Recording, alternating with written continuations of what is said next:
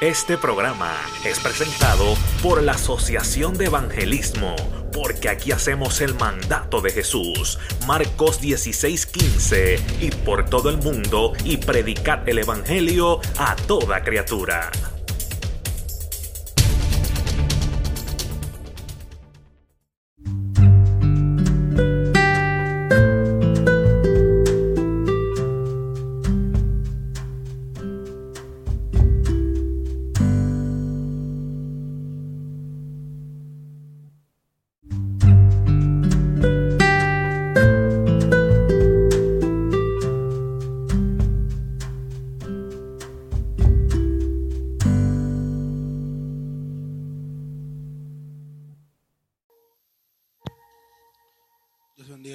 Nancy. También nuestra hermana Soemi. Ahora vamos a pasar a la parte más especial y importante de la noche, que es la predicación que lo tiene nuestro hermano Alex Maisonet.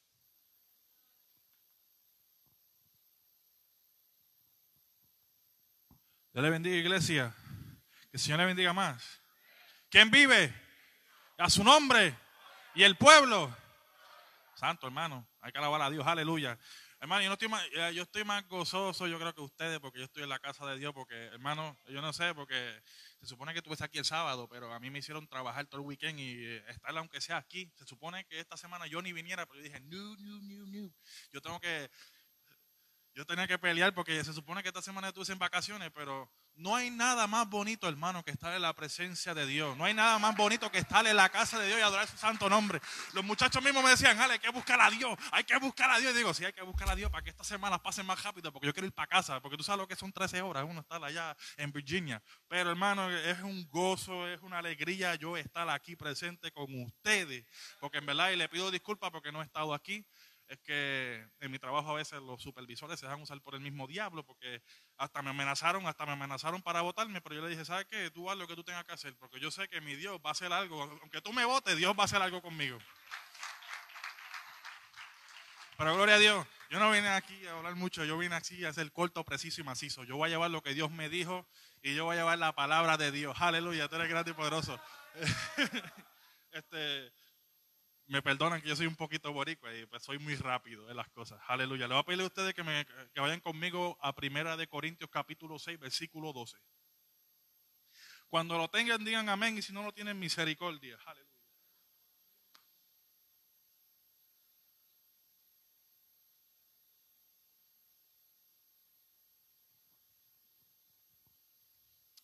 Gloria a Dios. 1 Corinthians chapter 6 verse 12. Para los que no saben español. Primera Corintios capítulo 6 versículo 12. Amén, iglesia. La palabra se lee en nombre del Padre, Hijo y Espíritu Santo. La iglesia que va para el cielo dice: Amén, gloria a Dios, aleluya. Todas las cosas me son lícitas, mas no todas convienen. Todas las cosas me son lícitas, mas yo no me dejaré dominar de ninguna. Amantísimo Padre Celestial, venimos delante de tu presencia, Padre, dándote toda gloria y toda honra, Padre. Yo no te pido que, que me quites, Señor, Señor Jesús, sino que me uses, Padre, para tu gloria y tu honra, Padre. Que tú lleves la palabra tal y como está escrita, Señor Jesús. Que tú llegues a los tuétanos de mis hermanos, que tú les hables a ellos también como tú me hablaste a mí en el secreto, Señor Jesús. Yo te pido que tú te glorifiques de una manera especial y siempre te daré toda la gloria y toda honra. Se pueden sentar, hermanos. Aleluya. Aleluya, tú eres grande y poderoso. Todas las cosas me son lícitas. Cuando hablamos de lícita, si buscamos el significado de lícita, es como si fuera algo aprobado por la ley. Pero yo lo miro de otra manera. Todas las cosas se pueden ver bonitas, mas no todas convienen. Todas las cosas pueden ser aprobadas por el gobierno, pero eso no significa que para nosotros, que para nosotros es bueno hacerlo. Por ejemplo, vamos a poner un ejemplo. Este, el cigarrillo. El cigarrillo es aprobado cuando uno tiene este, 18 años. Cuando uno tiene 18 años es aprobado por el Estado, todos los estados, a que este, los muchachos pueden fumarse. Yo los reprendo eso. Eso, that's never going to happen here, en el nombre de Jesús. Aleluya. Pero si nos ponemos a pensar, el cigarrillo le hace daño a que a los pulmones.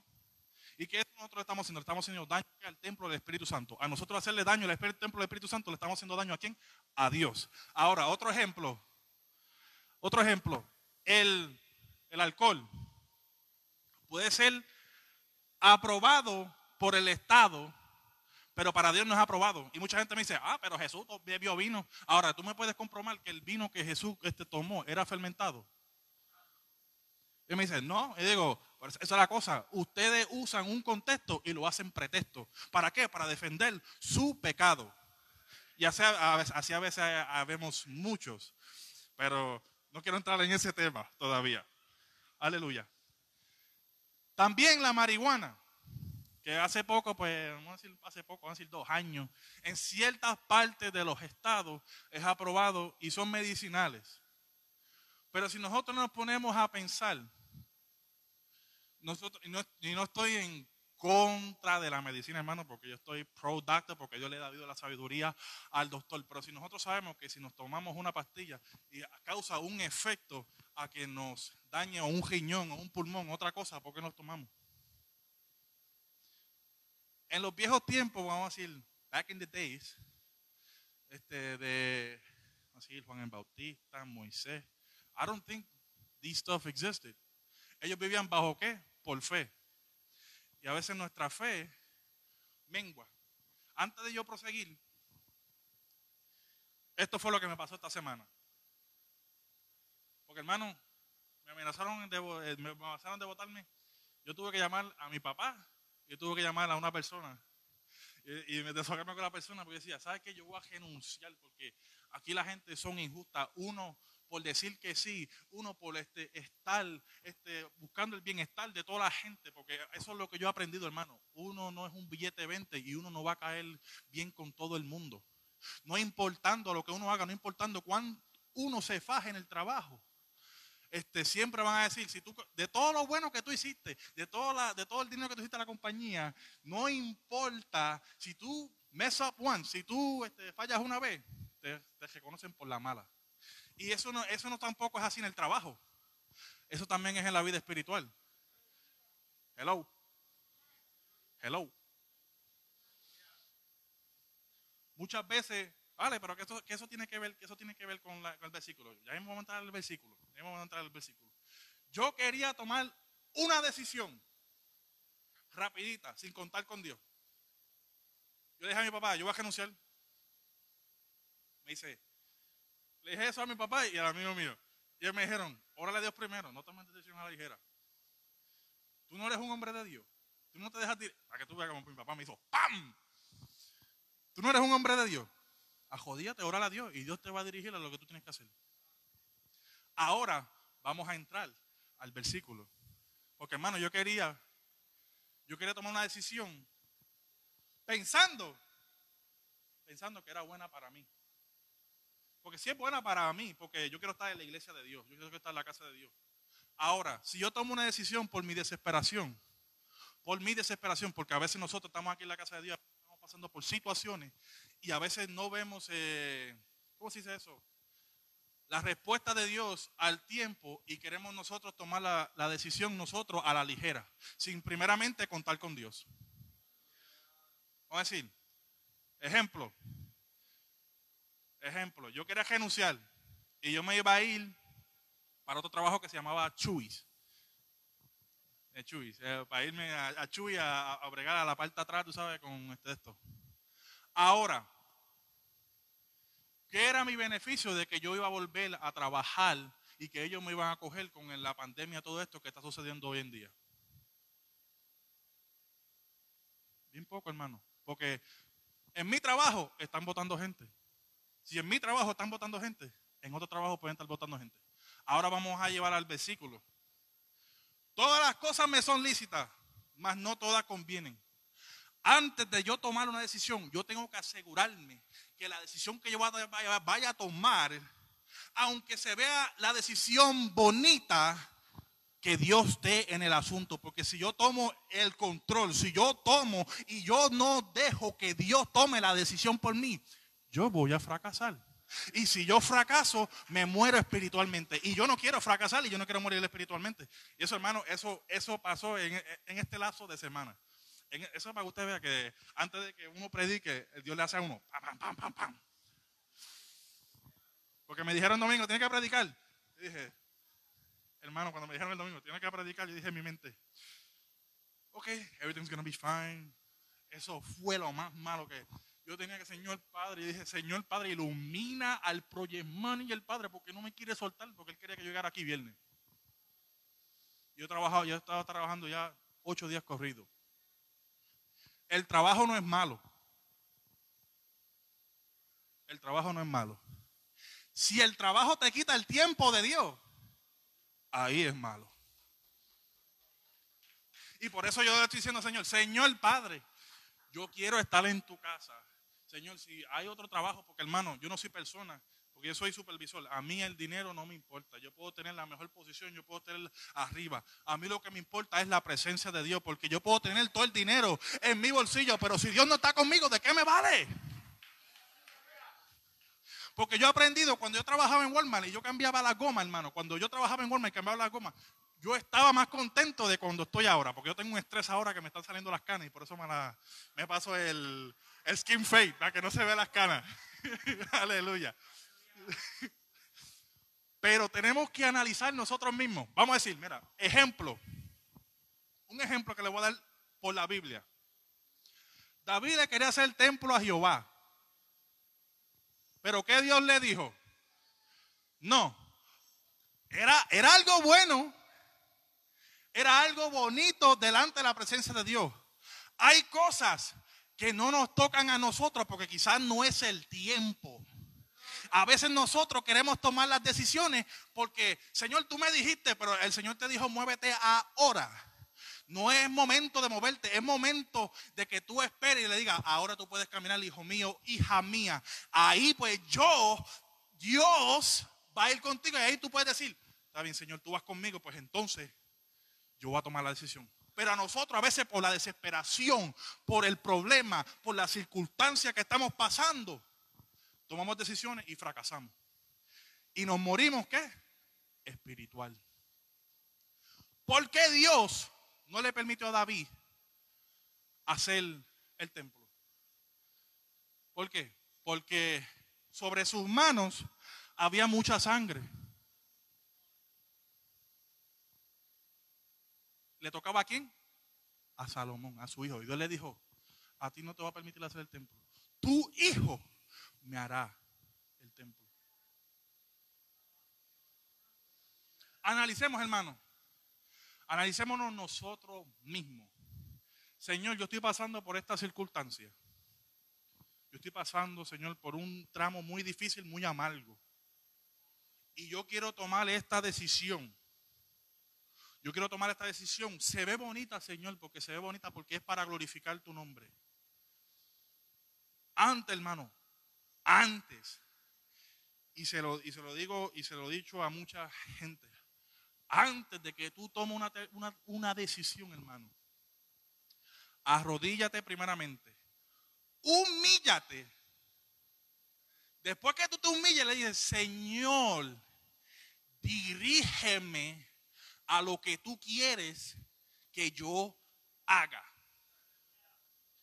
Porque si yo tomo una decisión y yo no cuento con Dios, hermano, a veces yo he visto, hermano, yo he visto desastres de matrimonios, porque gente toma trabajo y por el trabajo que le quita el tiempo de Dios, su de matrimonio se destruye. Ejemplo, tengo un ejemplo, me pasó recientemente y no solamente en esta semana, porque me pasó ayer. Me pasó ayer y me pasó dos semanas atrás. Un muchachito de 24 años está casado. Yo decía, en mi mente, el muchacho tiene 24 años, yo tengo 27, Señor. Aleluya. Es para que se quede un poquito, hermano. El muchacho tomó una decisión muy rápida y dejó la iglesia. Al dejar la iglesia,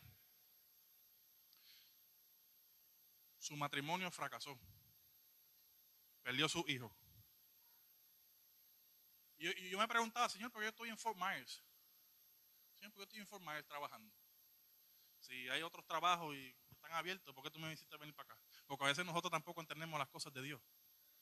A veces Dios nos pone en ciertos lugares para hablarle a personas que conocían de Dios para que puedan volver al camino. Pues yo estoy así, el muchacho me dice, se me acerca y me dice, a mí me dijeron que tú eres pentecostal. Y yo me digo, ya. Me dice, ¿puedes hablar conmigo? Y yo digo, ya, ya, ya, ya. Pero tú y yo solo. Y me dice, sí, sí, está bien.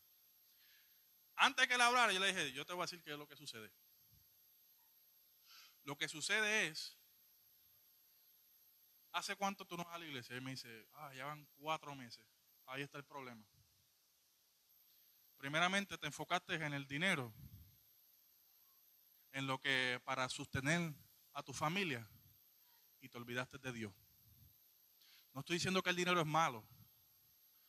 No estoy diciendo que el dinero es malo, porque eh, el pan de cada día se tiene que sostener para la familia y uno tiene que trabajar y sudar para, para su familia. Y eso, yo tengo 27 años y yo sé eso. Pero también yo entiendo, y se lo digo a los muchachos, yo con mis 40 horas yo estoy tranquilo. ¿Por qué? Yo no quiero trabajar más ni menos. Porque yo quiero estar en la casa de Dios. Yo le dije a él, una cosa que te digo. Vuelve a la casa de Dios. Humíllate y tú verás lo que Dios va a hacer. No pasó ni una semana. Su matrimonio se restableció para la gloria y la honra de Dios. Y él me dijo, dale gracias. Digo, no, dale gracias a Dios porque yo solamente soy un instrumento. Segundo, esto pasó ayer. Estos son para, lo voy a tirar así porque estos son para los hombres que no son detallistas con sus mujeres.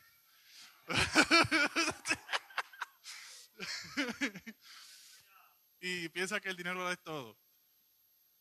Yo estoy así y él le digo, un problema tú tienes. Tu trabajo te impidió. Llegas a las 8 de la noche y no tienes tiempo para hablar ni con tu mujer. Segundo, tu mujer te compra todas las cosas que tú anhelas. Sin, e, sin, sin, sin tú preguntarle, ella lo tiene. ¿Tú sabes lo que, lo que te falta a ti? Que tú le hagas lo mismo a ella. Pero primeramente, antes de tú hacer eso, porque la, la mujer de él se quería divorciar de él. Antes de eso, humíllate delante de Dios. Dile, Señor, Padre, ayúdame y perdóname. Y le dije, una cosa que nosotros los hombres tenemos es que cuando la mujer quiere hablar, nosotros pues somos como que... Le digo, a veces nosotros, a veces nosotros tenemos que mordernos la lengua y solamente escuchar lo que ella tiene que decir. ¿Para qué? Para uno poder analizar dónde está el problema. Porque si hablamos muy rápido, no analizamos dónde está el problema. Y hermano, yo tengo 27 años. Y yo digo, Señor Dios mío, how do I know all this? Porque eso es Dios, hermano. Yo no, yo no hablo por, hablar, yo hablo porque yo sé que el Espíritu Santo es el que me dirige para que las personas se restauren. La persona hizo, le dije, humíllate delante de Dios. La persona habló. Cuando la persona terminó, ese día me llamó a las 10 y 40 de la noche de ayer y me dice, dale gracias. Yo le dije, no, no me des gracias a mí, dale gracias a Dios. Una cosa que yo te pido de ti es, busca a Dios. No te olvides de Dios. Porque a veces el fracaso más grande que sucede en nuestra vida es porque nosotros hacemos decisiones por nuestra propia conveniencia, porque se ven bonitas, porque se ven como que, wow, hacho, sí, eso, eso es de Dios. No todo lo que se ve bonito es de Dios, hermano.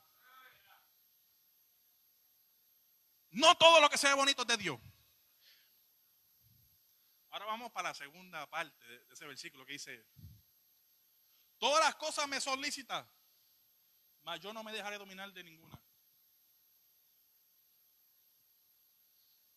El enemigo tiene la tendencia de atacarnos a nosotros cuando estamos floreciendo, pero nuestra estamos floreciendo, pero nuestra mente está débil porque pensamos que Dios no está con nosotros. No sé si tú me estás entendiendo. Si tú miras el versículo según este, si no me equivoco, es Cantar capítulo 2, versículo este, vamos por la Biblia, mejor.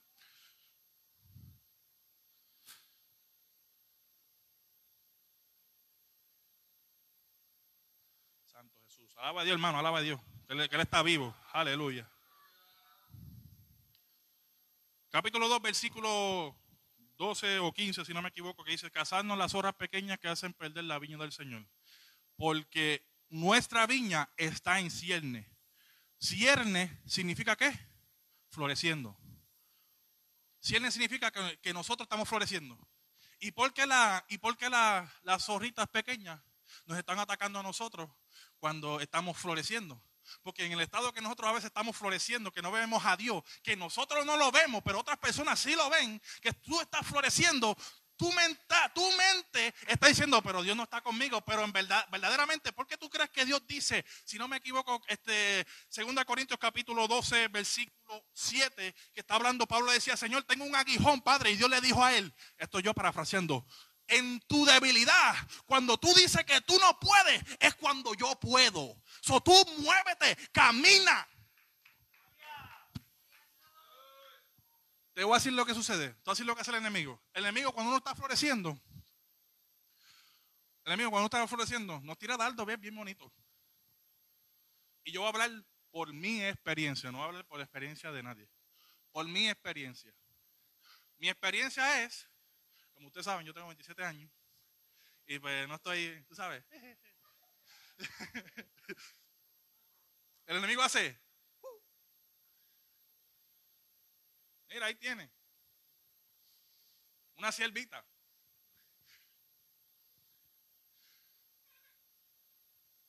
Yo personalmente he pasado ciertas circunstancias donde yo a veces yo digo, ah, Señor, yo no sé por qué yo tengo que pasar esto. Porque es la, es la tercera vez. Yo digo, Señor Padre, um, it's the third time. y viene y dice Dios, te voy a decir que lo que te, te- te- pasa a ti, Ale. Lo que te pasa a ti es que tú ves bonito. Y cuando tú ves bonito, se te olvida orar.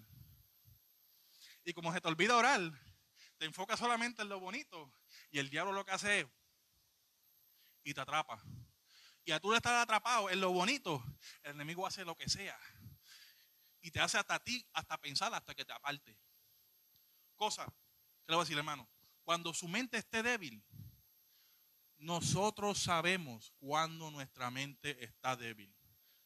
Nosotros lo sabemos. Nosotros sabemos cuando estamos menguando. El que me diga que no es un mentiroso, y repitiéndose ahora mismo. Esto es hablando claro. Estoy hablando sincero, hermano. Nosotros sabemos cuando nosotros estamos a 20, a 20%, 20%, 30%. Por favor, no llegue a 0%, porque si llega a 0%, ya, ya sabe. Hermano, cuando estemos en ese estado, mira, vamos a hacer esto. Vamos al altar. No en el altar tampoco, porque nosotros tenemos esta mentalidad de que solamente tenemos que buscar a Dios en la iglesia. No, hermano. Tú tienes que tener tu propio altar en buscar a Dios en tu casa. Si tú no lo tienes, si tú no lo tienes, búscalo. Cuando tú te sientas en ese, en ese estado,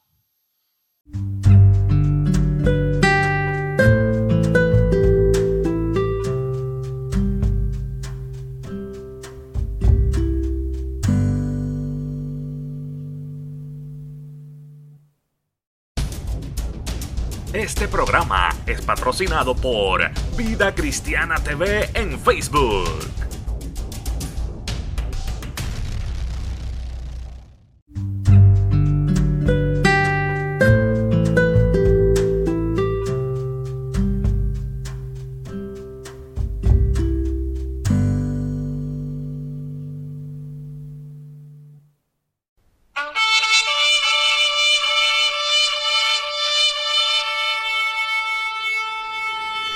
Este programa fue presentado por la Asociación de Evangelismo.